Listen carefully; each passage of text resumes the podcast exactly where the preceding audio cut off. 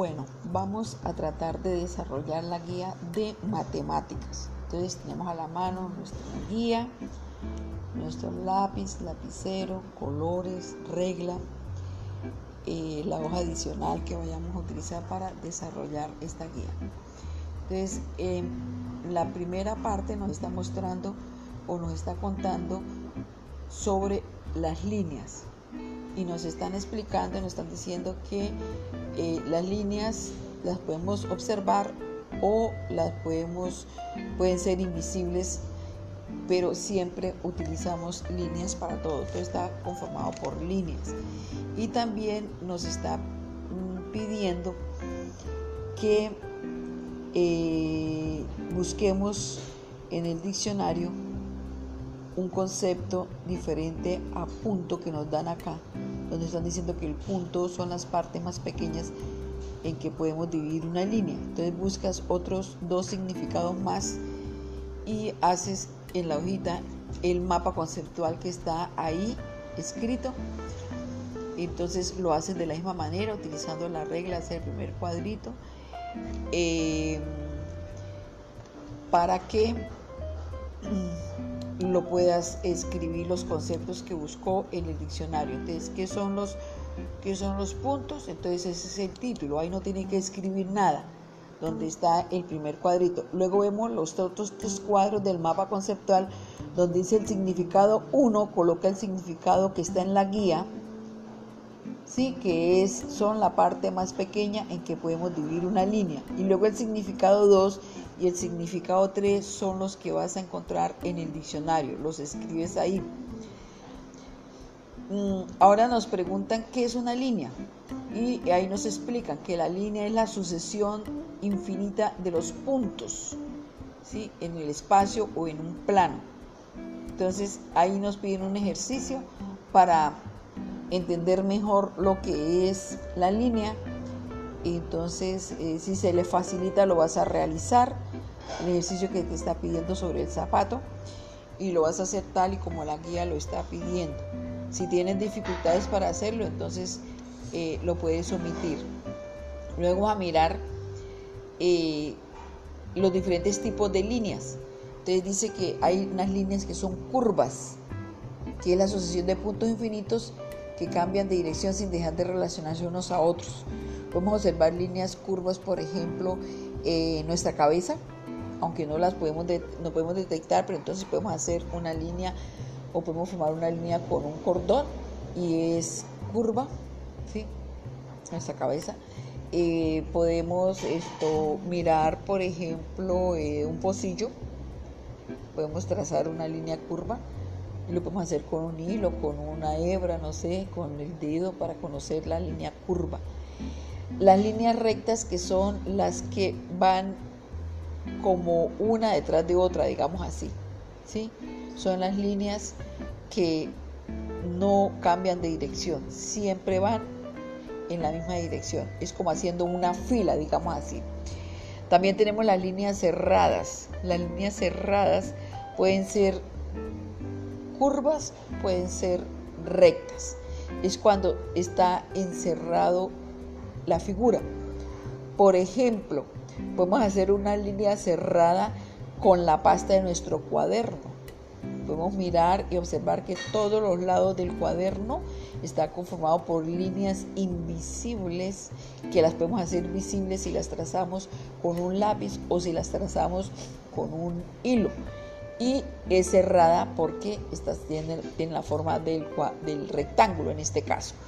O pueden ser curvas, por ejemplo, en un balón está formado por una cantidad de líneas y está cerrada y es curva.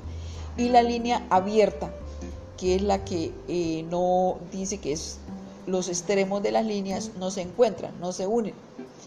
Entonces cuando no cerramos la figura. Características que deben tener las líneas. Entonces las líneas son las que nos muestran los entornos o los orillos de todos los objetos.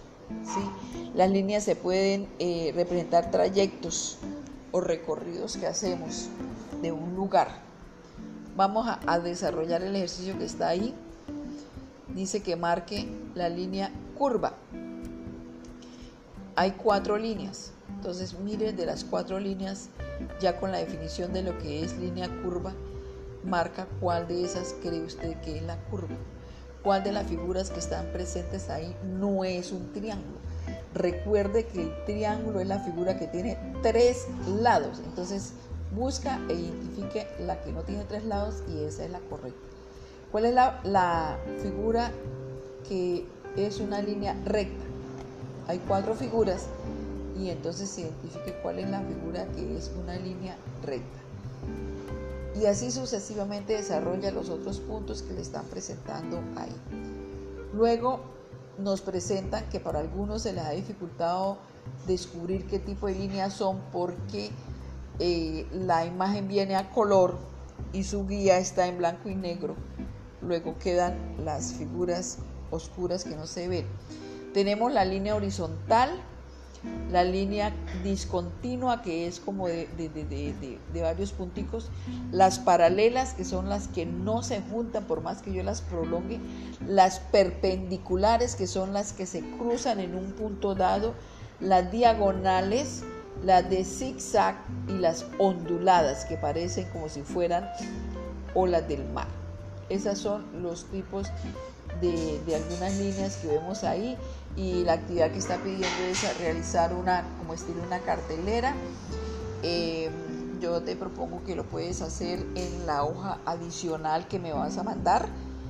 Eh, ocupe toda eh, la hoja si quiere o la mitad de la hoja haciendo la transcripción de ese tipo de líneas, colocándole colores, colocando con letras bonitas. Esa actividad la puedes realizar sin necesidad de estar mandando fotografías, sino hacerlo en la hoja adicional y puede utilizar la hoja completa o media hoja para hacer eh, esa actividad, esa como estilo de cartelera. Ahora vamos a mirar, nos van a mostrar sobre las medidas de longitud. Longitud es lo largo. Y en la época de antes nos cuentan acá que no había el metro, entonces la gente utilizaba otro tipo de medidas por lo general la gente calculaba la proximidad del largo y del ancho de las cosas, ¿sí? más o menos un promedio. Por eso en algunas partes dice el promedio tal, porque es que no es exacto. Entonces aquí también se utilizaba esa aproximación. Y el ejercicio que le pide es muy sencillo. Pídale a tu papito o a tu mamita o a algún familiar que mire tu mano y trate de decir cuánto cree que mide de largo y cuánto mide de ancho. Y ahí coloca la estimación. Y luego con la regla vas a medir tu mano, fíjate en el dibujo que la mano la vas a medir desde, desde donde eh, termina la, muñeca hacia el dedo más largo que tenga en la mano. Y luego igualmente lo hace de ancho y coloca ahí las cantidades que le pide. Desarrollamos la actividad que está, ahí están los dibujos, solamente colocar en centímetros, la regla va en centímetros, si observamos la, la regla es la medida que utilizamos para medir en centímetros y en decímetros. Entonces, ¿cuánto mide el lapicero? ¿Cuánto mide el pescado? ¿Y cuánto mide la flor? Ahora, una actividad muy sencilla. Están pidiendo que midas algunos de los elementos o de los esto, aparatos que hay en tu casa. Utiliza el metro para las grandes y para las pequeñas puedes utilizar la regla. Si no tienes el metro, te propongo que lo hagas con cartulina. Puedes hacer el metro utilizando cada uno de los pedacitos del metro, 10 pedacitos y cada uno lo va a dividir en 10 en centímetros lo vas a hacer para que puedas medir, sino con un metro que tengan en la casa. Con cuidado lo puedes utilizar para medir y desarrolla la actividad que está pidiendo hoy, medir en centímetros, medir en decímetros, medir en milímetros, lo que está escrito ahí. También miramos que en la antigüedad también utilizaban otras medidas que era eh, la cuarta, que es con nuestra mano, el paso y el pie. Entonces aquí le está pidiendo unos ejercicios muy sencillos donde dice que eh, eh, Marcela recorre cinco pasos de la entrada de su habitación a su armario de ropa y la distancia de cada paso que da equivale a 54 centímetros. Entonces, ¿qué hacemos para saber cuántos pasos dio Marcela? Multiplicamos los 54 centímetros por los cinco pasos y el resultado es los pasos que ella dio hasta el armario. Igualmente desarrolla de la misma manera el problema del frasco de crema y la olla y eh, te piden que dé una vuelta alrededor de tu casa contando los pasos, es algo muy sencillo y escribe cuántos pasos cuántos pasos tiene tu casa de ancho y cuántos pasos tiene de largo.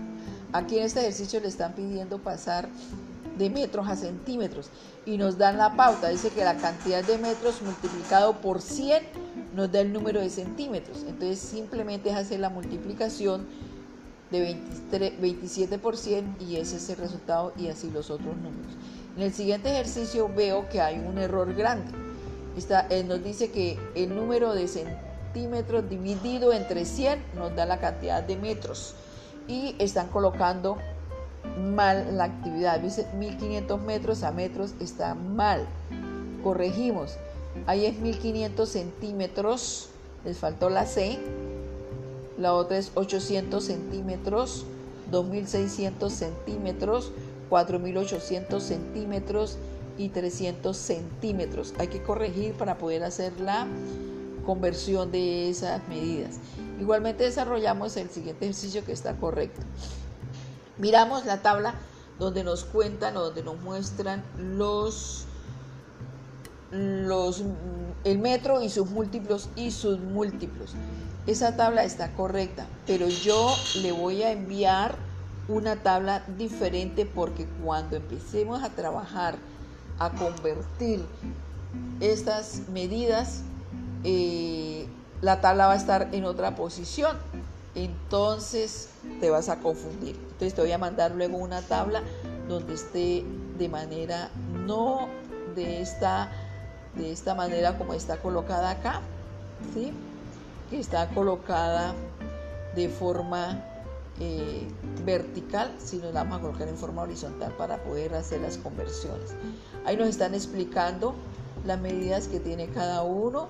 Es importante que grabe esta, esta información que está acá, donde dice que un metro es igual a 10 centímetros, un metro igual a 100 centímetros un metro igual a 1000 milímetros un decámetro igual a 10 metros, un hectómetro igual a 100 metros y un kilómetro igual a 1000 metros. Esto es muy importante que lo tengas presente para poder hacer los ejercicios que a continuación le están colocando. Y solamente hacer multiplicaciones o hacer divisiones dependiendo de lo que nos esté pidiendo para el desarrollo del ejercicio. Igualmente, eh, yo envié al grupo ya el video descargado que está sugiriendo ahí para que puedan desarrollar las actividades y se les facilite la conversión de estas medidas. Entonces espero eh, haya quedado algo de claridad y cualquier duda, cualquier pregunta la pueden realizar a través del WhatsApp, por mensaje o por audio. Buena tarde.